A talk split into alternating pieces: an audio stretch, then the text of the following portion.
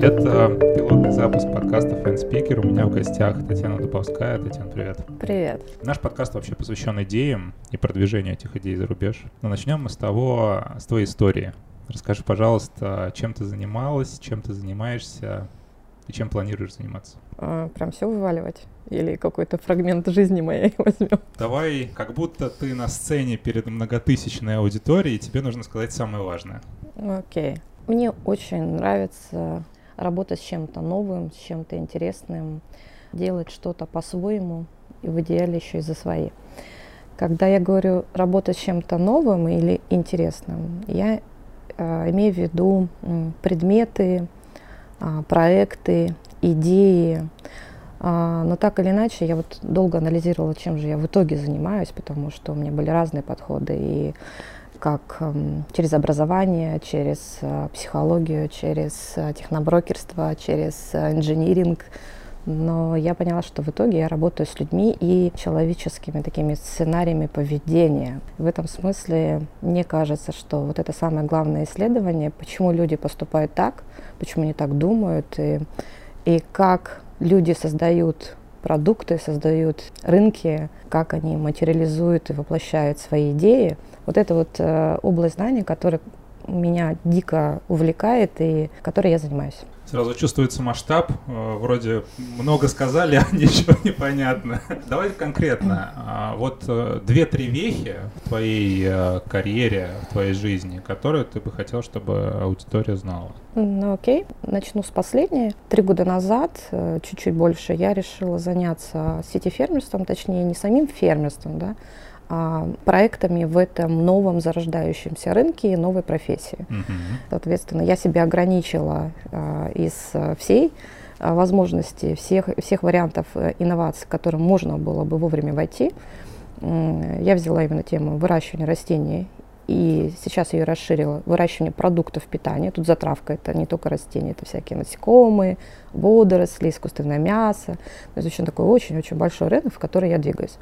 Вот, э, в, этом, э, в этой отрасли, в этом проекте, который называется сетифермерство, я сделала несколько и стартапов, и проектов. Это школа сетифермерства, это сетиферма, это сетиферма с салат-баром, новый концепт, который мы тестируем это сообщество а, по развитию сети фермерства. Вот. А, этот проект длиною в пять лет я для себя его определила, три года я уже отработала, точно наследила, много узнала, но я думаю, что выйду из него, когда найду самую эффективную бизнес-модель, потому что на новом рынке много идей, чем мне нравятся новые рынки, но найти, как на ней заработать, как на новом рынке заработать, не на старых моделях, а на каких-то новых, это интересно. До этого у меня был а, период, когда я занималась преподаванием, преподаванием и делала социокультурные, а, социокультурную, да, так это все-таки назовем проекты, социальные проекты, потому что мне казалось, что развивать человека очень важно через новые знания, развить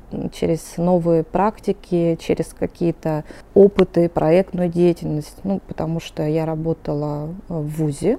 И что за ВУЗ? ВУЗ это был Сибирский федеральный университет. Угу. Я туда ушла работать, когда пошла в декрет, решила совместить творение добра с личностными планами. И то, что я увидела, из вуза я ушла в итоге очень разочарована, потому что и это, наверное, боль, которую я пытаюсь донести, это то, что а, вузы, особенно региональные вузы, но, к сожалению, это и московских много коснулось, они совершенно спокойно относятся к плагиату, копипасту и, и совершенно не заинтересованы в авторском мышлении, в оригинальном мышлении, в оригинальных идеях. Это мне показалось просто чудовищным. И в этом смысле, в этой системе, где пишут дипломы, преподаватели, которые преподают, где студента нет, не, нельзя исключить из вуза, потому что он платит, и в итоге его тянут, и преподав... вуз тянет, и родители тянут, а студент, он знает, что он зашел и выйдет с дипломом, даже если он не ходит. Это, это, это чудовищно, я считаю, в этом смысле я как могла в рамках своей дисциплины э, занималась студентами. Мы делали, правда, там фестивали рекламы, мы делали проекты с э, детскими домами, с а, центрами воспитания несовершеннолетних правонарушителей. То есть мне, мне очень важно было показать, что реклама – это инструмент взаимодействия с большими аудиториями mm-hmm. и продвижения проектов. Вот. А до этого у меня был замечательный период э, психологии, когда я училась на психолога, когда я... Какая а, модальность? Гештальт. Mm-hmm. Я до сих пор считаю себя гештальтистом, поэтому я со всеми обнимаюсь, потому что ну, это максимальное выражение доброжелательности и эмоций. Здесь я тоже очень много экспериментировала. Мы проводили, а, я разрабатывала и проводила тренинги личностного роста, были медитативные тренинги. У меня была а, моя партнер по тренингу, она а, говорила, Таня, ну у тебя такой голос медитативный, но если я прихожу в нужную тональность, то они у тебя просто все засыпают или уходят в гипноз. Это было весело. Но короткая по времени история, потому что в какой-то момент э, я, к нам приезжал, я тогда жила и работала в Красноярске, к нам приезжал Нифонт Долгополов, это руководитель Московского института гештальта и психодрамы, и он проводил групповые сессии, в том числе я к нему прям попала как э, предмет для работы. На горячий стол? Не совсем, на, ну прям на индивидуальную сессию во mm-hmm. время учебной группы, и то, что я увидела, я поняла, что есть люди, которые вот таланты от природы, и есть люди, которые используют психологию как манипуляции. К сожалению, вот процент, наверное, 5 к 95. У него, а, у него был отец и дедушка, они были доктора, только медицинские, а он ушел в, в психотерапию. Mm-hmm. И а, несмотря на то, что у меня уже тогда прослеживался свой стиль, потому что это было НЛП вместе с гештальтизмом, но я поняла, что я слишком проактивна, слишком много меня, слишком много субъективности. Я очень хочу вытащить человека из, прямо из точки А в точку Б в состояние, которое, как, мне, как я считаю, за него ему нужно, а не факт, что ему это нужно сейчас. Mm-hmm. Ну, в общем, я развлекалась, а это может быть опасным для людей. Угу. И поэтому м, этот период я для себя закрыла, хотя я считаю, что изучать психологию, изучать себя важно для любого современного человека, потому что миры меняются, паттерны тоже меняются, а не весь опыт можно перенять, и ты должен все время адаптировать и реконструировать себя, чтобы быть адекватным а, вот той действительности, которая разворачивается, с учетом того, что у нас меняется вообще технологический уклад и социологический уклад. Хорошо, но из твоей истории мы точно поняли, что ты один из тех людей, с кем можно проговорить про новые идеи.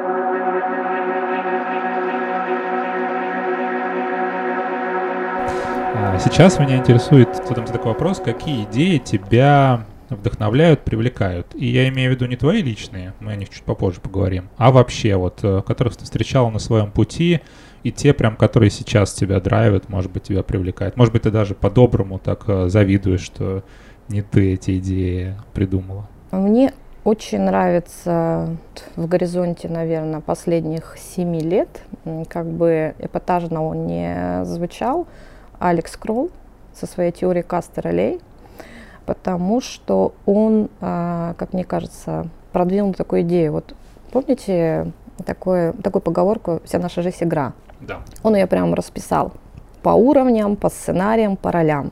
Это удивительно захватывающая история, потому что можно пройти диагностику и понять, э, в какой позиции вот этой социальной иерархии ты находишься на самом деле, и какие роли тебе нужно освоить, если ты хочешь продвинуться в благосостояние. Ну, конечно, все заходят сначала, мы хотим больше денег. Это первый уровень соприкосновения. И уже ради этого начинают изучать, а что, что же сделать, чтобы получить больше денег. Потому что на самом деле все хотят остаться в зоне комфорта максимально долго. Вот вообще в идеале из материнской утробы вообще никогда не влезать. Но там же рай. Да, в этом смысле да, но жизнь она точно не рай, и здесь нужно очень сильно лапками грести. А самое это страшно, ты можешь, если ты просто не туда гребешь, то ты можешь закопаться так. Да. Поэтому лучше, конечно, ориентироваться, что происходит. И в этом смысле вот эта э, проиллюстрированная, схематизированная идея о том, как играть в игру, она мне очень понравилась. Совсем недавно он ввел следующий уровень э, своей теории в том, что все люди как боги, ну, в том смысле, что как в игре, каждый может создать свою собственную игру. И, наверное, самая ценная мысль, которая вот она мне просто очень сильно легла, потому что я про это сама тоже думала. А, о том, что в этом мире ничего кроме людей нету. Объекты, а, какие-то машины, технологии, города, это все производное от людей.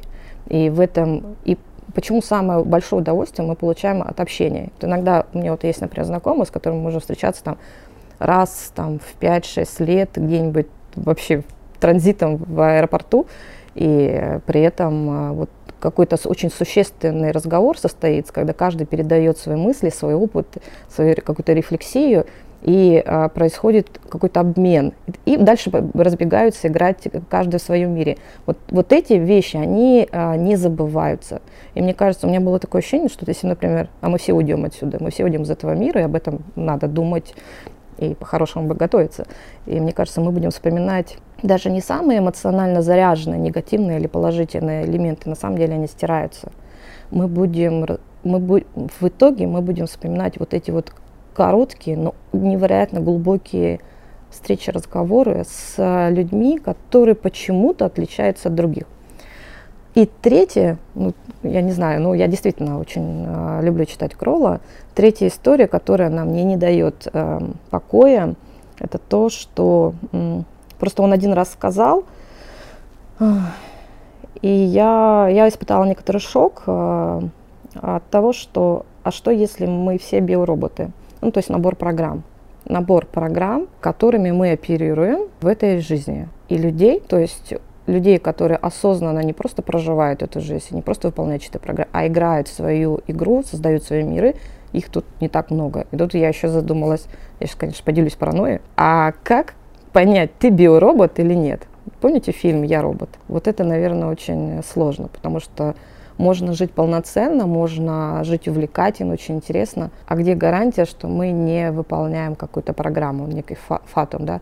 А все-таки человек это, мне кажется, несколько больше. Это вот какая-то Скорее на ум приходит э, матрица или бегущий по лезвию, да. потому что там как раз э, да. до конца не понимаешь, человек ты или не человек, где ты живешь. Ну, когда ты смотришь фильмы, это ну, себя-то не очень. Ну, ты можешь сопереживать герою, да, но ты же ты точно человек. И как вот в сумасшедшем. Сумасшедший, он же часто думает, что он нормальный. Ну да. Вот. Ну и вообще доказано, что ну, у человека сознания нет, все принимает бессознательно, и всем руководит наш мозг. Это фантастическая история. Я а, точнее теория. Я помню, что я, когда училась в институте, а, правда, это был Шаненко, я писал, я пыталась понять, что такое культура. Я писала эссе на эту тему. И мое личное убеждение, что культура — это проявление коллективного вот этого бессознательного. О, да, недавно же был э, пост о том, что нашли человека, у которого водянка сожрала мозг, у него осталось всего 10% от мозга, и при этом он вел а, совершенно обычную социальную жизнь, у него даже семья была или дети. 10% вот рентгеновский снимок, и он вел, он выглядел и жил как человек. И в этом смысле то, что мы подключаемся к какому-то проявлению чего-то сверхчеловеческого, какого-то ну, назовем это общий, общий разум, да, какой-то сверхразум, который может проявляться через наши мозги, через нас, как некоторые а, носители. И исходя из этого, я, конечно, долго размышляла на тему, а что же человек как вид, потому что есть ну, он там антропология. Низоров любит на эту тему поговорить, что мы это вот чернуха-чернуха, там трудно быть богом, да? Прям вот чернуха-чернуха в человеке. Он настолько предсказуем, настолько противен э, в своих э, а, негативных и очень агрессивных а, в массе своей проявления вот этого человеческого гомо сапиенса, да? А с другой стороны, есть вот то, что нас заставляет в одну секунду подключаться к чему-то очень красивому, очень гармоничному. Я не беру религию, потому что это фанатизм, я беру именно культуру, да, когда мы видим а, зафиксированные, материализированные объекты. Это архитектура, это, это дизайн, это живопись, это театр, это музыка. То есть мы просто соприкоснулись и, и как бы вот встроились в какую-то такую матрицу. Поэтому в матрицу я верю, а, но единственное, я для себя еще не определила ответ на вопрос, а матрица чья. Матрица... Да, вот это был мой вопрос, на самом деле. Если повертеть теорию каст, и вот этого биороботов, то надо понять, а кто творец. Вот кого ты считаешь тогда за творцом, потому что если есть биороботы, значит есть тот, кто их сделал. Ну, знаешь, э, в свое время на меня невероятное впечатление произвела э, теория Мамфорда «Миф машин» о том, что технологии проявляются через человеческую общность и выстраивают в очень жесткую, четкую иерархическую схему, подавляющую личность человека. Ну, то есть мы такие болтики, винтики в машине. И когда я вижу как раз через интернет развивается вот эта вот матрица, когда мы включаемся, я пока не могу сказать, правильно это или неправильно. Вот этот переход а, из индивидуальных человеческих тел, индивидуальных личностных историй, да, а, в какое-то коллективное, бессознательное, что сейчас происходит в интернете – это то, что ради чего человечество родилось, потому что все равно сейчас возникает а, вопрос, а, хорошо ли будет, если мы как вид кончимся, останутся киборги? Или вообще останутся просто машины? Это к тебе вопрос сейчас. А. Он висит, он висит. А, я, слушайте, я, конечно, понимаю, что я, наверное, выгляжу и звучу как э, такой довольно сумасшедший человек. А, в свое время на меня произвела книжка Блаватской достаточно большое впечатление. В этом смысле интуитивно и через свой личностный опыт всевозможных метафизических переживаний, всевозможных изучений экстрасенсорных способностей и так далее.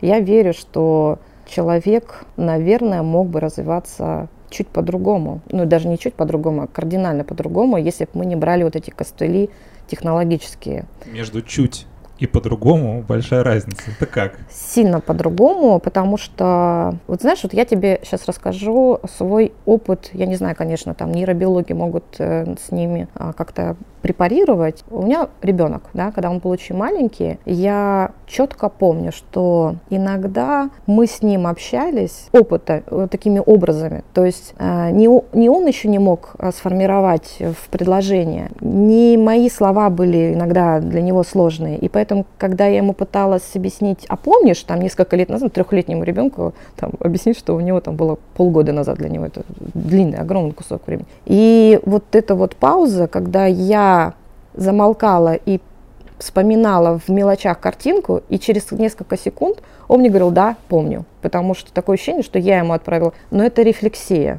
потому что я очень внимательно вообще смотрю на коммуникации, это очень близкий контакт был именно с ребенком, который вот в тебе родился и из тебя вырос, это самая близкая психофизическая связь. И поэтому, конечно, я предполагаю, что мы могли бы общаться так без технологии. А технология, получается, она это же сымитировала, но если посмотреть, из чего состоит интернет, то это, конечно, бездонная помойка страстей, вот всего вот этого. Эмодзи. Да, да, да. То есть это какой-то абсолютно без, это какой-то суррогат, потому что человек в своей природе это творец. Он, э, ну, если он не биоробот. Биоробот это тот, кто пришел поесть, поспать, повоевать, э, помусорить, да, и нас много, к сожалению, на планете. А есть люди, которые, ты оставь его одного, и он начнет тоже что-то делать. А, значит, у меня недавно был а, такой очень интересный опыт. Я заходила в музей современного искусства, ну, в данном случае это был гараж, а, зашла совершенно случайно из другого мероприятия, ну не суть важно.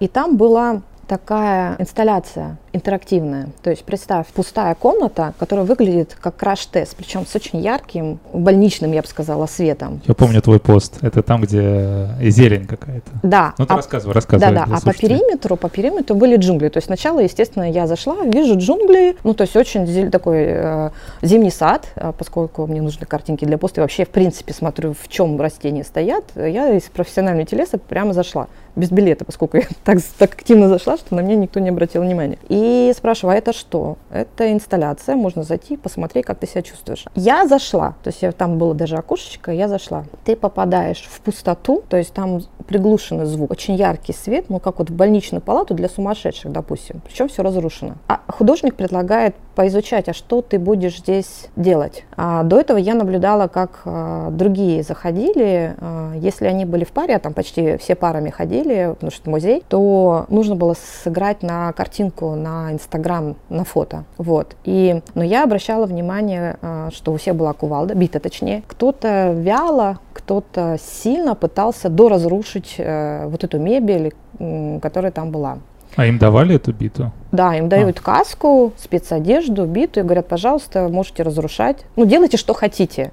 Делайте, что хотите, но, но биту тебе, дают. Но биту дают, да. И там уже действительно все разрушено. То есть ты идешь, я зашла, ты идешь, у тебя крошатся под ботинками, под обувью какие-то остатки хрупких материалов, светильники раз, раздолбаны, диван распотрошенный. Что я про себя поняла, например, в этот момент? То, что разрушать совершенно не хочется. Ни на картинку, ни без картинки. Ну, как-то бессмысленно. В это тишина подавляет, очень хочется получить звук какой-то. И я начала извлекать звук потихоньку из, из движений, из объектов, предметов. И вот тут возвращаемся к тому, что такое человек. Есть люди, которые, ты их оставь, предоставлен самому себе, он начинает творить. Он все время что-то пытается создать, и мне кажется, основной стресс эти люди получают, когда им мешают творить. То есть, когда их запихивают условно в конвейер и говорят, вот сиди, работай, потому что деньги нужны, да, ты там должен а, семье, поколению, роду, там, отчизне, не знаю, там, человечеству в целом. То есть, проживи свою жизнь как, вот, если вы чувствуете такое напряжение, то, наверное, есть шанс, что вы не биоробот, потому что человек, он очень играющее существо, очень любопытное существо, очень исследующее существо, и которое проактивно, то есть ему все время хочется а, воплощать какие-то идеи. Идеи, конечно, мне предполагается, что все-таки они приходят, ну, они приходят, они не вырабатываются. Это моя позиция, я в этом убеждена. Поэтому мы, конечно, к гениальным людям относимся с большим уважением, но все-таки таких личностей, как, не знаю, там, Леонардо да Винчи, которые действительно были вот творцы, да, уровня Бог, и при этом они были гармоничны во всем. То есть вот что отличает человека в том, что он не он может, конечно, закопаться в какой-то одной отрасли, которая ему сейчас наиболее интересна, как, не знаю, там, Менделеев, да, в свое, в свое время. Но при этом ему интересно вообще в этой жизни все. Вот если такой интерес присущ, присущен, то это, как мне кажется, человек. И если, вот просто представьте, вот гипертрофированно, если наша наш мир населяли только такие люди. Не представляю, хаос. Ничего бы не было, потому что были только придумки, а реализации не было бы. Мы жили бы невероятно насыщенно, ты прав, это был бы хаос. Абсолютно. И хаос. Я не уверен, что мы бы выжили. И ха... Ну вот представь себе такого Менделеева, который сутками там, ну там, Менделеев, Тесла, там, они же сутками, днями, месяцами работают над одной штукой, им совершенно не важно ничего другого, у них нету ну, вообще в жизни ничего другого, кроме его проекта.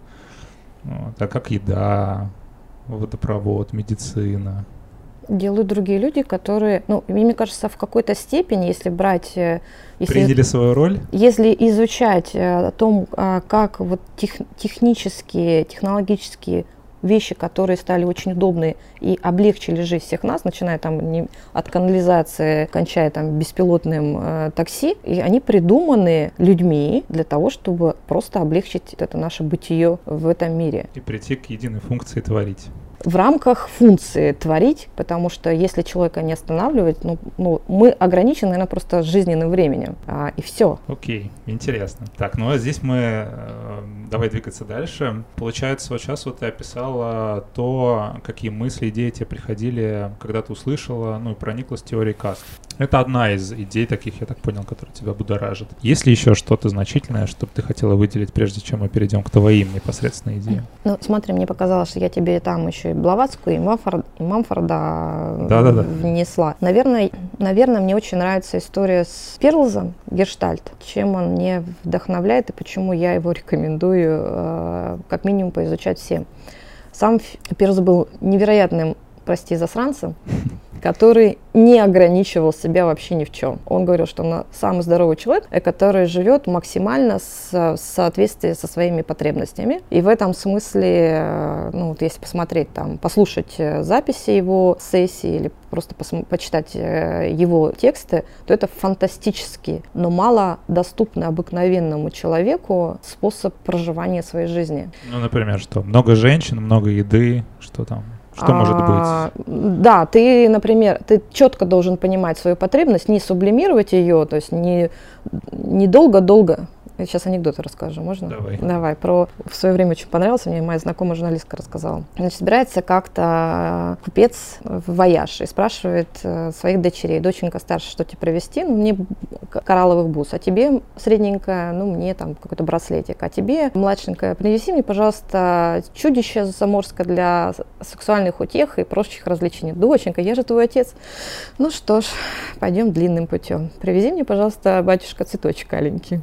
Вот, мне кажется, наша жизнь это вот такой цветочник аленький, хотя мы в своей индивидуальности, со своим опытом детским, а, юношеским, ну, обычно в этом уже заканчивается, а со своими там травмами, со своими какими-то открытиями мы создаем, мы, мы формируем из себя такую уникальную очень личность. Комбинация каждого, это даже не в ДНК, не в генах, а в вот этом вот э, э, мозаике воспоминаний, опытов и каких-то важных или неважных принципов, морали, суждений, тезисов. А мне кажется, когда, если, если бы мы могли проживать не вот эту стандартизированную, прописанную на, таком общественном согласии, договоре, да, как правильно жить, как правильно выглядеть, как правильно себя вести, как правильно внимание, чувствовать себя. Это же ужасно, когда тебе предписывают, как правильно себя чувствовать. Если ты чувствуешь, например, не чувствуешь правильную любовь к ребенку, а он тебя дико раздражает, а это ваше, например, внутреннее, вот, вот бесценный опыт между родителем и ребенком, почему так происходит. Из этого они по-хорошему бы должны прорасти вместе, стать более гармоничными, более развитыми, интересными личностями. Но социум у нас э, подавляет и говорит, ты должна быть там, не знаю, домохозяйка такая-то с э, предписанными правилами, и ты запрещаешь себе проживать эту эмоцию по отношению к другим людям. Поэтому то, что Перлс э, предложил вот эту историю контакта, когда ты в максимально честный контакт с другим человеком а, вступаешь, и вы действительно видите друг друга, а не две проекции друг с другом общаются. Это, это настолько потрясающее предложение и такая и вход, прямо целая дверь в которую, как мне кажется, стоит, э, ну, как минимум, хотя бы один раз заглянуть любому человеку. Потому что мы, как люди, мы и, соз... и растем, и развиваемся, и понимаем себя только через других людей. Ну, то есть, вот представьте, ты младенец, ты еще кое-как разбираешься в в том, как у тебя тело функционирует, но ты уже видишь свое отражение от э, других людей. Есть же эксперименты, когда а, там две группы контрольные, например. Одна – это младенцы, которых просто пеленали, ну, то есть обеспечивали комфорт какой-то, уход, а есть э, группа, которые, с которой делают то же самое, но при этом еще общались по-человечески. И вот первая группа, которая просто функционально. Ну, представляешь, вот мы сейчас идем в инкубаторы, да, когда нам будут там суррогатные технологические матки рожать детей, потом роботы их будут обслуживать, с роботами они же будут общаться, мы вымрем. Почему? Потому что и там столетия назад контрольные группы показывали, что без человеческого общения мы, мы, не, мы отказываемся жить в этой жизни, как, как вид. И поэтому мне кажется, что можно, когда ты растешь среди других людей, и все люди не понимают себя, ну, то, то ты долгое-долгое-долгое время по жизни идешь, как есть такая поговорка, жил и умер, не приходя в сознание ты идешь, ты стараешься быть правильным, как это принято в этом месте, в это время, в этой культуре. Ты стараешься быть правильным, ты тратишь свое время на то, чтобы соответствовать каким-то правилам, а это вдруг все это утопия, потому что все эти правила тебе нарисовали точно такие же призраки. И это на самом деле причина огромного количества грустных до суицидальности а, нереализованных людей. И когда мы говорим про контакт, то дальше, э, чем он важен? Ты сначала понимаешь, как ты функционируешь, кто ты вообще есть, да, и где ты, кто ты где ты. А потом ты можешь уже играться с масками социальными ролями, но только потом, а не перебирать их бесконечное количество раз, имитируя какую-то вот френдли, там, позитивчик, успешный успех.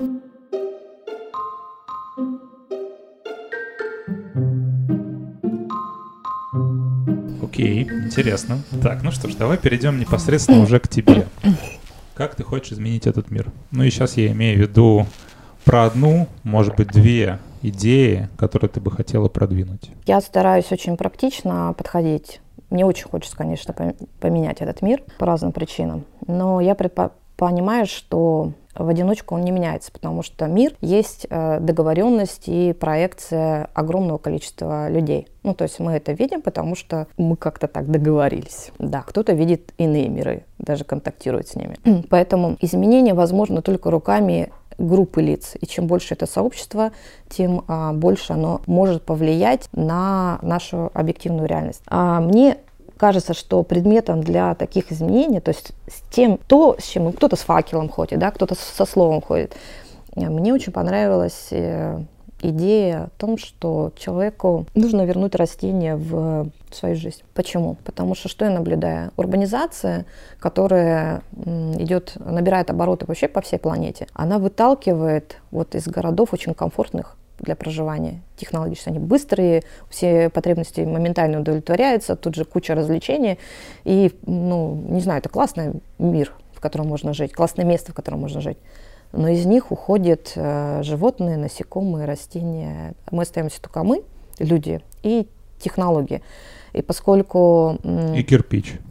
Ну, кирпич, да, это бетон, стекло, кирпич, ну, скорее всего, бетон и стекло, потому что самые дешевые, да, виды э, строительных материалов. Асфальт, естественно, а машины как средство транспорта. Природа все больше и больше каким-то, знаешь, заменяется какими-то панелями, интерактивами. Вот кто смотрел э, «Черное зеркало», да, то есть когда тебе выделяется маленькая комнатка с экраном, и на экране ты, если у тебя денег достаточно, то ты можешь включить природу, если денег недостаточно, тебе включают рекламу, и ты не можешь закрывать глаза, и то есть не можешь отключиться от нее вот мы туда идем, и меня это очень дико расстраивает, потому что я вижу, я вижу, как а, домами застраиваются, вырубаются леса, и я общалась, ну, скажем так, с жителями центральных районов, допустим, той же Москвы, которые говорят, что наши дети, ну что мы до дачу мы не ездим, долго в Европу мы ездим, и дети думают, что деревья растут в этих катках мраморных в центре. Дети маленькие, они видят эту историю. Контактный зоопарк, он интересен,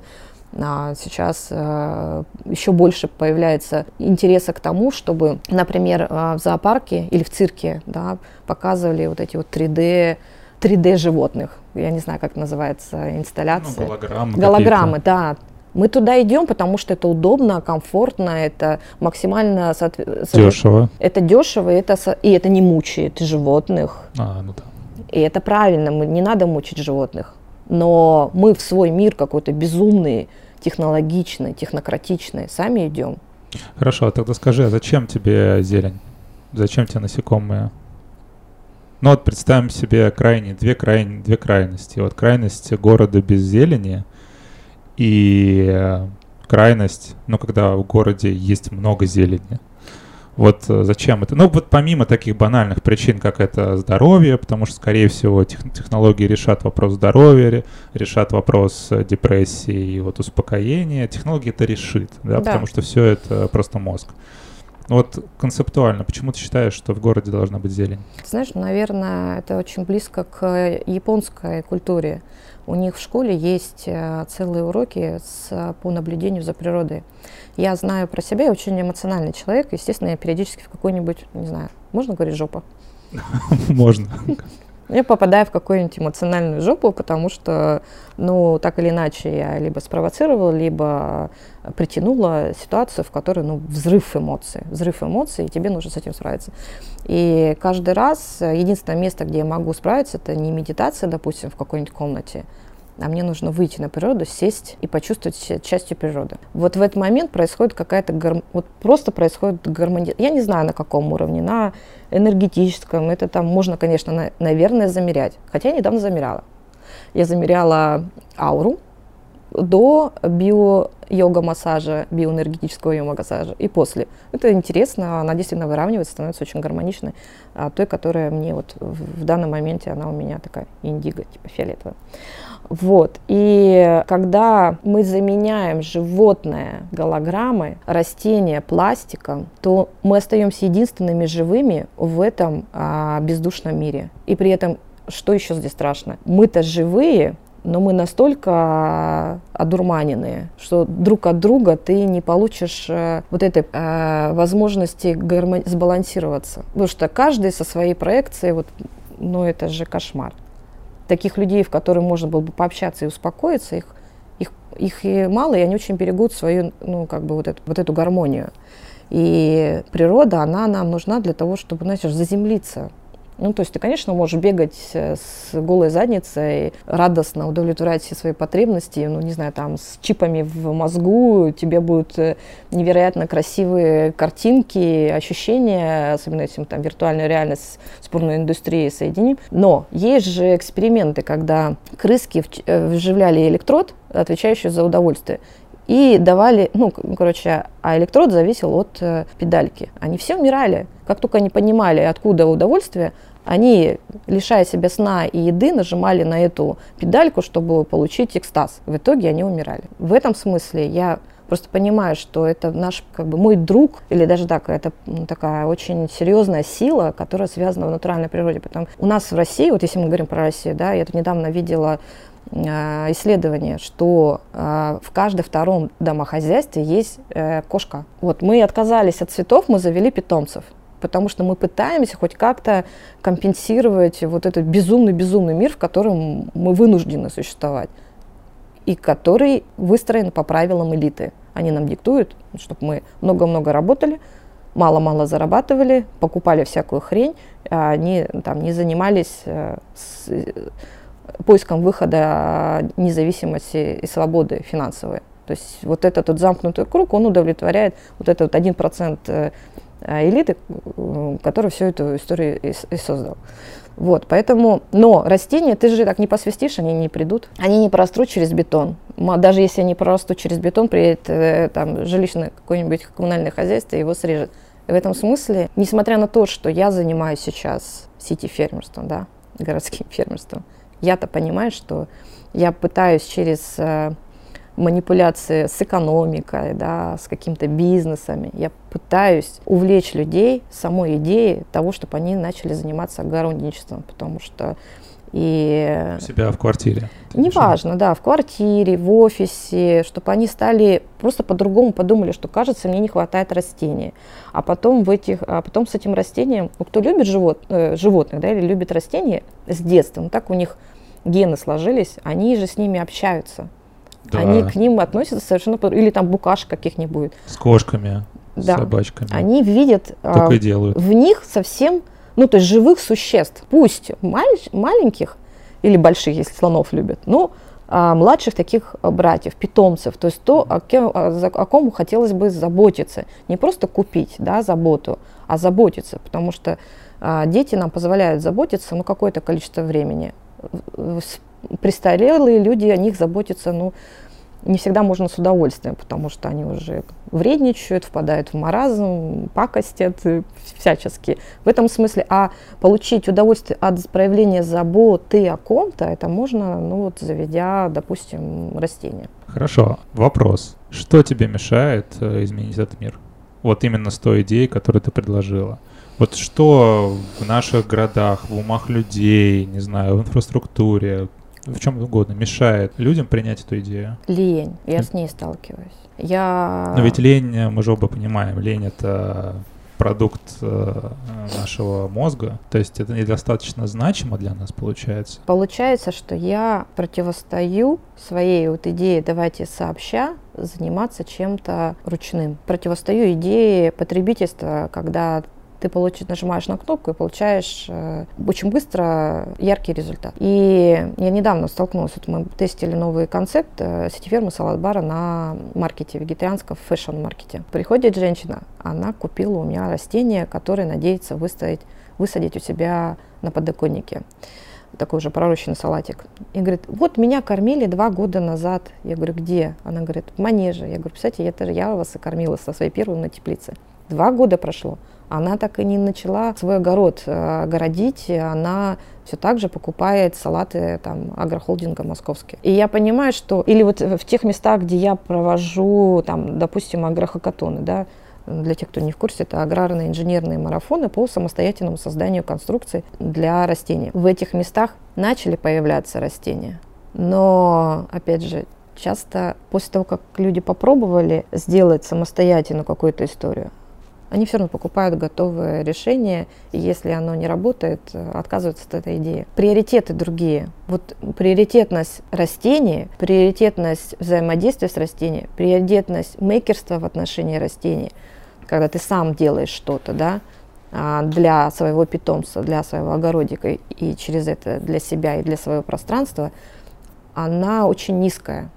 И поэтому а, вот это вот пассивное потребление, я его называю ленью, пассивное потребление. Я хочу, чтобы мне привезли, я уже съем. А я хочу, чтобы люди... Ну, я не привезу. Ну, в смысле, эту задачу решают агрохолдинги. Они привозят, и ты ешь. Но это не решает э, проблему дефицита зелени в городских пространствах и у каждого человека в доме. Ну, не решает. Ну, то есть это больше вопрос э, к процессу. То есть люди не хотят тратить свое время на процесс вот этого огородничества. Почему? Потому что они тратят свое время на другое, то есть другие приоритеты. То есть они считают это недостаточно важным или да. клевым.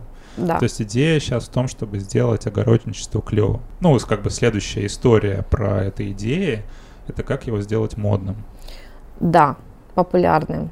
Я попробовала через экономическую историю, ну, то через выгоду давлю на алчность. На это можно заработать, это хороший там бизнес, а на это вы можете сэкономить на лекарствах, будучи более здоровым. То есть я иду через такую очень жесткую манипуляцию. И еще и показываю, как это может быть красиво, если у вас растение – и опять же манипуляция, как это через алчность, э, если вы сделаете сами, у вас будет красиво, но намного дешевле, потому что когда это делает фитодизайн студии, это одна цифра, да, если вы сделали сами, это другая цифра. Я маленькая, и сообщество у меня маленькое, город большой, поэтому тут дорогу осили только идущие. Бума я не вызвала, к сожалению. Ну, это пока. Это же, на самом деле, если так говорить, э, история сети, сети фермерства, она только зарождающаяся на российском рынке. То есть, ну, то есть она вообще, мне кажется, и в мире она не такая уж и популярная. Вот что, если сравнивать эти идеи э, в мире, ну, давай возьмем самую, вот где вот она лучше всего э, развита, и в России, в чем разница принципиальная? Ты знаешь, на каждом а, континенте а, по-своему развивается. Сейчас эта история больше про стартапы, mm-hmm. потому что и у нас, и не у нас эти фермы были как такие, знаешь, эксперименты каких-то Э, странных э, людей, э, которым нравится сама идея. Она в течение лет 12, может даже 15. То есть где-то городили свои огородики с разным функционалом, кто-то как вид бизнеса, как ферма, кто-то как вид городских огородов, чтобы там а, сообщество развивать. Но сейчас время стартапов. То есть стартапы получили финансирование, и теперь им нужно показать массовой стройки и массовые изменения рынка. Но в моих, да, мы это увидим, но поменяет ли это картинку на бытовом уровне обывателя, да, я думаю, что да, но не сильно. Вот я с чем столкнулась за три года. Первое вау, да, когда ты просто показываешь ферму с этими фитосветильниками зимой, и все люди пробуют и говорят, боже, ну как у меня на даче. Вот этот вау-эффект, он спадает с, там, с, от сезона к сезону. И я предполагаю, что, как и любой рынок, он тоже будет стремиться к глобализации. То есть будут крупные игроки, и будут, опять же, эти резервации, то есть те же а, колхозы-совхозы, но только они будут э, хай-тек и будут в городе. То есть это будет аккумулироваться растения в одном месте и решится в основном только логистическая история. Ну, еще на экскурсии будут приходить. В этом смысле сетифермерство не совсем решает ту э, сверхзадачу, которую я себе поставила. Поэтому я, конечно, еще развиваю вот урбан фарминг, когда говорю, давайте еще зеленять. То есть давайте не будем получать из этого выгоды. Предприниматели, они сейчас попробуют там по подвальчикам построить свои фермы, в магазинчиках построить свои фермы, но мы будем к этому относиться, ну, как хорошо. То есть кто-то это сделал для нас. Съедобные растения у нас стали появляться, вот я их вижу, хожу в магазин, свой в шаговой доступности, вижу там свежую зелень, спасибо этому предпринимателю. Это все замечательно. И тут вопрос уже конкуренции, ведения бизнеса с крупными игроками. И это дело времени, когда крупные игроки все-таки подобнут под себя этот рынок. Это мое видение. Для того, чтобы это стало чаще встречаться, потому что на текущий момент, что меня беспокоит, мы можем, сейчас чуть попозже скажу про а, города-сады. Есть такая, ну давай сейчас сразу.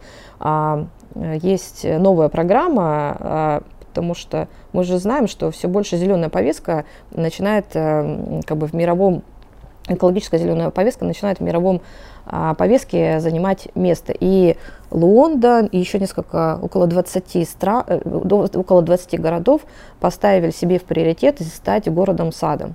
То есть они огромное количество бюджетов на озеленение, на, на создание городских а, садов и огородов общего пользования они прям выделили. В этом смысле эта история хорошая, но я не уверена, что у нас в России приживется. Из-за холода? В частности, из-за холода, хотя можно же, ну как бы зимние сады никто не отменял.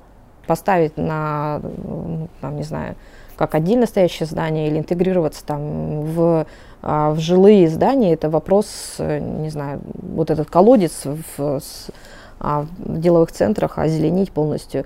Наверное, это просто здесь кто-то должен вот это проявить, вот эту волю. А на текущем моменте я просто очень люблю наблюдать. Вот ты можешь, если у тебя дома, например, нету природной такой любви к растениям, нету бабушки, то есть ты живешь отдельно, еще на съемной квартире, у тебя нет растений и ты еще живешь в таком ритме, что э, растения, ну, они не выживут. Ты их забудешь полить, ты уехал, и тут кошки-то, их, их можно как-то забавить. Вот, дома нету растений, в подъезде нету растений, в торговом центре пластиковые растения, на работе, скорее всего, нету растения. То есть ты можешь целый день прожить ни разу, не столкнувшись с живым растением. Но я не имею в виду, конечно, лето. Лето более-менее мы хорошо себя чувствуем, а полгода точно.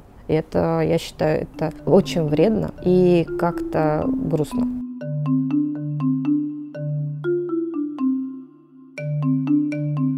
Такой э, вопрос сложный. Но так как ты уже давно в этой истории, в истории со стартапами, в истории с запусками, расскажи, наверняка, когда ты начинаешь заниматься каким-то проектом, и самое главное, продолжаешь заниматься каким-то проектом, иногда к тебе подкрадываются мысли, что это мертворожденный ребенок, что эта идея, она не пойдет.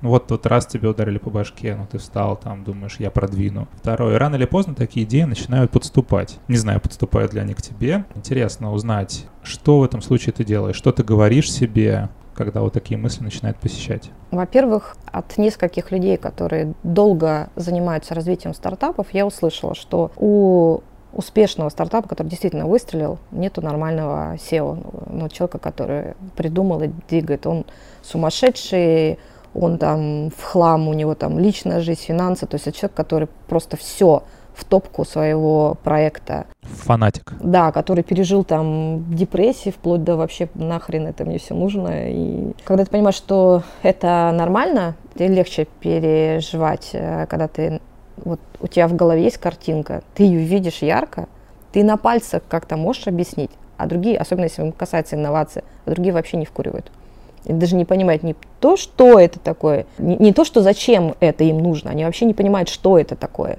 А потом, когда уже это все реализовалось, ну, блин, конечно, так и должно быть. Ну, тут же все понятно.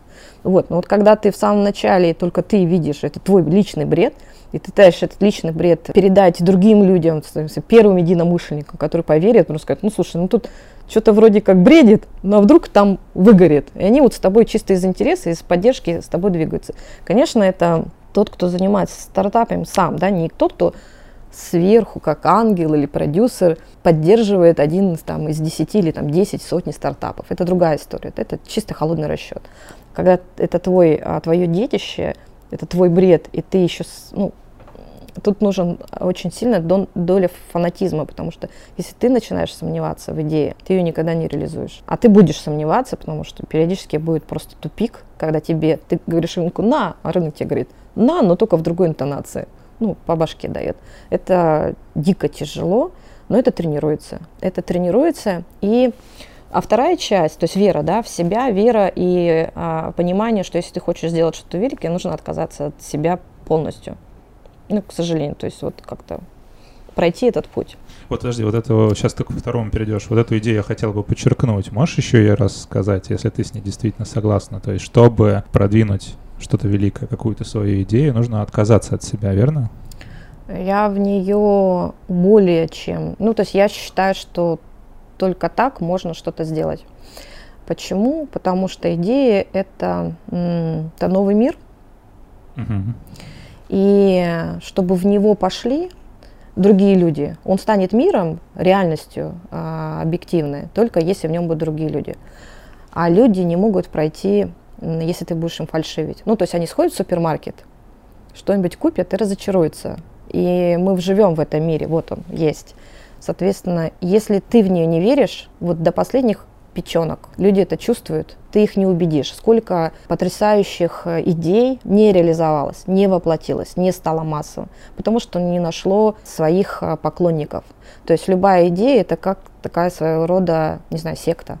Секта, mm-hmm. когда мы говорим, вот, например, э, там, не знаю, там, дроны это очень круто.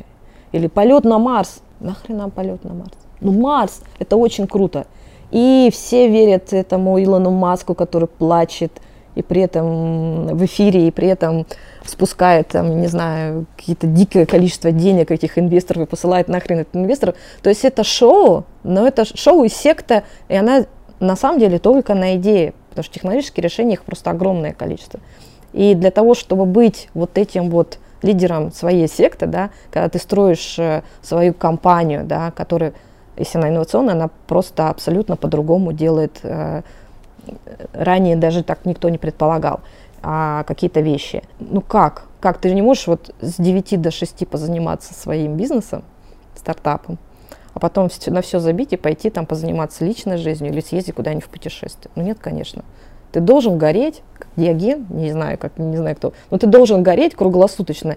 И ты не можешь не гореть круглосуточно, потому что ты реально, ты засыпаешь с мыслью о том, как, как ее, как сделать так, чтобы всем понравилось и просыпаешься с этой мыслью, спишь ты все по 3-4 часа. То есть это такой очень хороший вариант сумасшествия. Я вообще рекомендую всем поиграться в стартапы.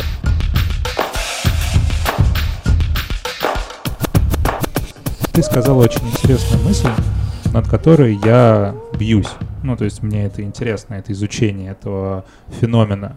Как чего-то очень сильно захотеть.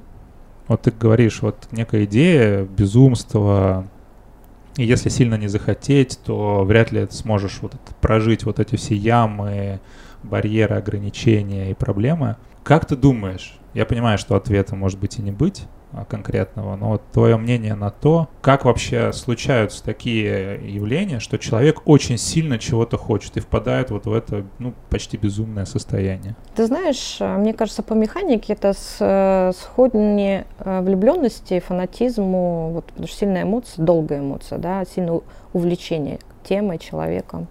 А здесь должно быть два, два элемента. Первое, должен появиться объект, который может вызвать такое увлечение сильное. Когда мы говорим про идею, это образ. Вот ты думаешь, думаешь, думаешь, так чем бы заняться, чем бы заняться. Или ты просто проехал и что-то увидел в реальности, то есть кто-то уже частично где-то фрагментарно воплотил, либо ты это увидел, вот, ну, какая-то картинка. А второе – это твое согласие, то есть быть готовность, потому что, например, ты можешь, вот если в личностных отношениях, ты можешь встретить человека, который способен у тебя вызвать очень сильную эмоцию, но быть не готовым к отношениям. Поэтому э, нужно быть готовым в, в, к отношениям с идеей, с образом. Ты в какой-то момент становишься единым целым. А, и, и еще быть готовым потом от, разойтись. О. Потому что вот как а, когда мы рожаем идею, ну я просто в женском обличии, мне проще так говорить, да, а, вот когда ты выводишь в этот мир человека, рожаешь человека, или делаешь какой-то проект в виде идеи, ты ее материализовал, то есть через тебя что-то материализовалось. Вот после этого ты отпускаешь. Я очень помню тот момент, когда я наконец-то заснула. У меня в команде появился человек, как мне показалось на тот момент, что и команда созрела, она как-то, она перестала, что ты там говоришь, блин, вот, мы тебе просто верим, мы тебе просто верим и надеемся, что ты не ошибаешься. Но при этом еще чем-то своим немножко занимались. А в какой-то момент я поняла, что идею стали интерпретировать по-своему другие люди, и они стали ее по-своему, то есть они стали с ней а, взаимодействовать и реализовывать. И вот здесь вот это очень интересное ощущение, то есть с одной стороны, они же ее делают совсем по-своему, не так, как ты видел. И такая некоторая грусть, типа, ну, грусть творца. Да, ну сыграли не так. А с другой стороны, я уснула. У меня был просто очень длинный период, когда я вообще спать не могла. Я реально... У меня э, девочка-помощница, она говорит, Татьяна, вы вообще спите? Потому что я в два часа пишу какие-то идеи, мысли, задания. В пять утра я уже тоже начинаю просыпаю, и все, я, я фанатик была в тот момент. Я говорю, ну, блин, вот это такой период. Вот, поэтому раскачать себе, ну, это вот точно на бытовом уровне, это точно такой же вопрос, как на хочу ли я каких-то очень крышесносных, ограниченных по времени, а, возможно, разрушительных для моей психики отношения. Вот примерно то же самое, когда мы говорим про материализацию через себя идеи, касающиеся изменения мира и включающие себя других людей. Это, это должна быть такая аскеза и служение. Ну что ж, заключение нашей беседы. У тебя две, две-три минуты на национальном телевидении. Что бы ты сказала? Слушай, надо же подготовиться. Национальное телевидение. Ну, я чувствую, меня закидают помидорами после этого, но я точно хочу сказать, слушайте, дорогие мои сограждане, первое, найдите в себе а, силу воли. Я понимаю, что там не просто а, ру, ру, этим рубильником, рубанком прошлись, а еще наждачка заполировали и в каток. У большинства людей такой инфантилизм, какой я встречаю, особенно в регионах, это просто катастрофа. Люди до пенсии надеются, что кто-то другой, а еще более утопично государство, сработает в их интересах и облегчит их жизнь. Это настолько страшное, инфантильное, и мы еще не видим последствий экономические. Вот я недавно видела документальный фильм в Америке, целые города в полях из э, э, вот этих домов на колесах, когда люди из среднего класса после личных банкротств, чаще всего после потери какого-то кормильца если это была домохозяйка, или после болезни, когда медицинские счета просто их разорили, они собираются, они живут. Это бомжи современного уровня. И таких людей все больше и больше. Это вот средний класс, он начинает заполнять вот эти пустыри, и они как-то там проживают остаток своей жизни. Это может быть и 10, и 20 лет без медицинской помощи, без извините, туалетов, без какой-то воды, без денег. Это безумие. Это скрытая история наша, наша глобализация. То, что у нас, куда мы идем, у нас в России это вообще дикий капитализм, то, что происходит. Нельзя надеяться в плане своего финансового благополучия на кого-то другого, на спутника жизни, на государство, на какие-то фонды государственные, пенсионные или не пенсионные. Нет, очень важно думать о том, чтобы сохранять как можно больше, дольше а, способность думать, соображать, то есть не впадать в маразм лет в 40, просто потому что дети уже выросли, чего еще и телевизор. Все. А, соответственно, разум сохранять и физическую форму поддерживать, потому что работать придется просто на кусок хлеба до конца жизни. Об этом мало кто говорит, и мне кажется, это такая огромная опасность, в которую идет миллионы людей. Это жалко, но, блин, это их выбор, так, так точно не надо. Здорово. На этой позитивной ноте я хочу сказать, что с тобой было очень интересно пообщаться. Ну, как обычно, я знал, что у нас получится интересная беседа. Ты поделилась интересными идеями. Я желаю тебе успеха. И чтобы твои идеи росли, распространялись, мутировали в хорошем плане – жили, и в итоге ты изменил этот мир. Спасибо. Я бы тоже хотела изменить.